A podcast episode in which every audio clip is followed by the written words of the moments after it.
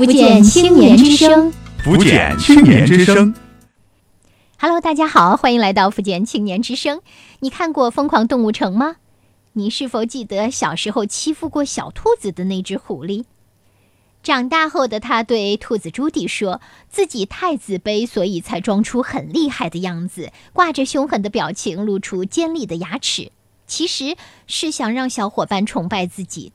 你看，自卑的人，他的表现有两种：一种是退缩，另一种是伪装强大。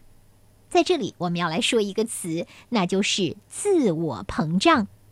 其实呀，除了电影中的那只狐狸。”很多人在现实生活中都有这样的经验，在单位里或者同学朋友圈中，总有这样的一号人物。见面时，他们总是一副自信满满的样子，甚至有一些盛气凌人，或者对别人不屑一顾。这些人呢，说起话来喜欢高谈阔论、云山雾罩，让听众乍听之下都觉得他很牛、很在行，似乎成功在望、不可限量。但是，相识久了，却又发现他总是在距离理想一步之遥的地方。他的话总是言过其实，不尽可信。久而久之，朋友圈里都会说他是一个自我膨胀的人，对他的信赖也就大打折扣。那自我膨胀在心理学上怎么解释呢？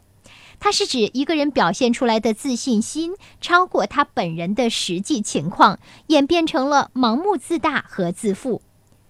适度的自信、自尊是一个人拥有健康心理状态的基本前提，而过度的自负和自我膨胀不仅有损身心健康，还会给人际关系带来负面的影响。那么，自卑的人为什么会伪装出自我膨胀呢？一起来了解一下。自我膨胀实际上是人在缺乏足够自信的时候，对自我进行的一种过度补偿。换一句话来说，自我膨胀它就是自卑的表现。自负和自卑就像是一枚硬币的正反面一样，联系密切，不可分割。因为缺乏稳定的自信和自尊，自我膨胀的人极易受到来自外界环境和事件的影响。偶有小成就就会洋洋得意，放大成绩，充满全能感；而一旦遭遇到挫折，或者是受到他人的批评指责，又会使得硬币翻到自卑的一面，对自己充满了怀疑、厌恶，感到抑郁无助，失去动力和进取心。在这些时候呢？自我为了避免陷入到自卑的痛苦中，往往会有意或者无意地使用更多的自我膨胀机制来保护自己。具体的表现就是对他人不屑一顾、贬低、愤世嫉俗，而这一点呢，就会使得领导也好、同事也好、同学也好，很难和他相处共事。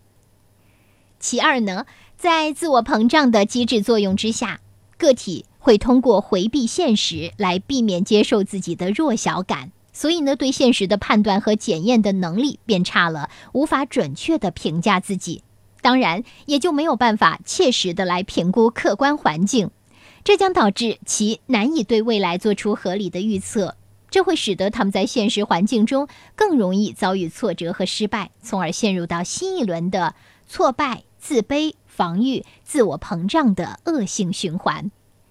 过度自我膨胀是对自卑的一种不成熟的心理防御。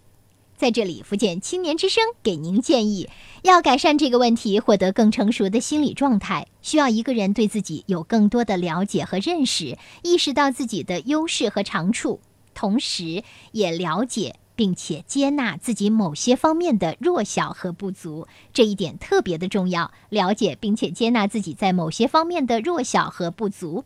只有对自我和环境拥有比较客观的认识，才能获得稳定而切实的自信与自尊。感谢分享，福建青年之声幺二三五五热线是专门为青少年提供心理咨询、法律咨询、个案维权、就业创业、帮困助学的这么一条热线。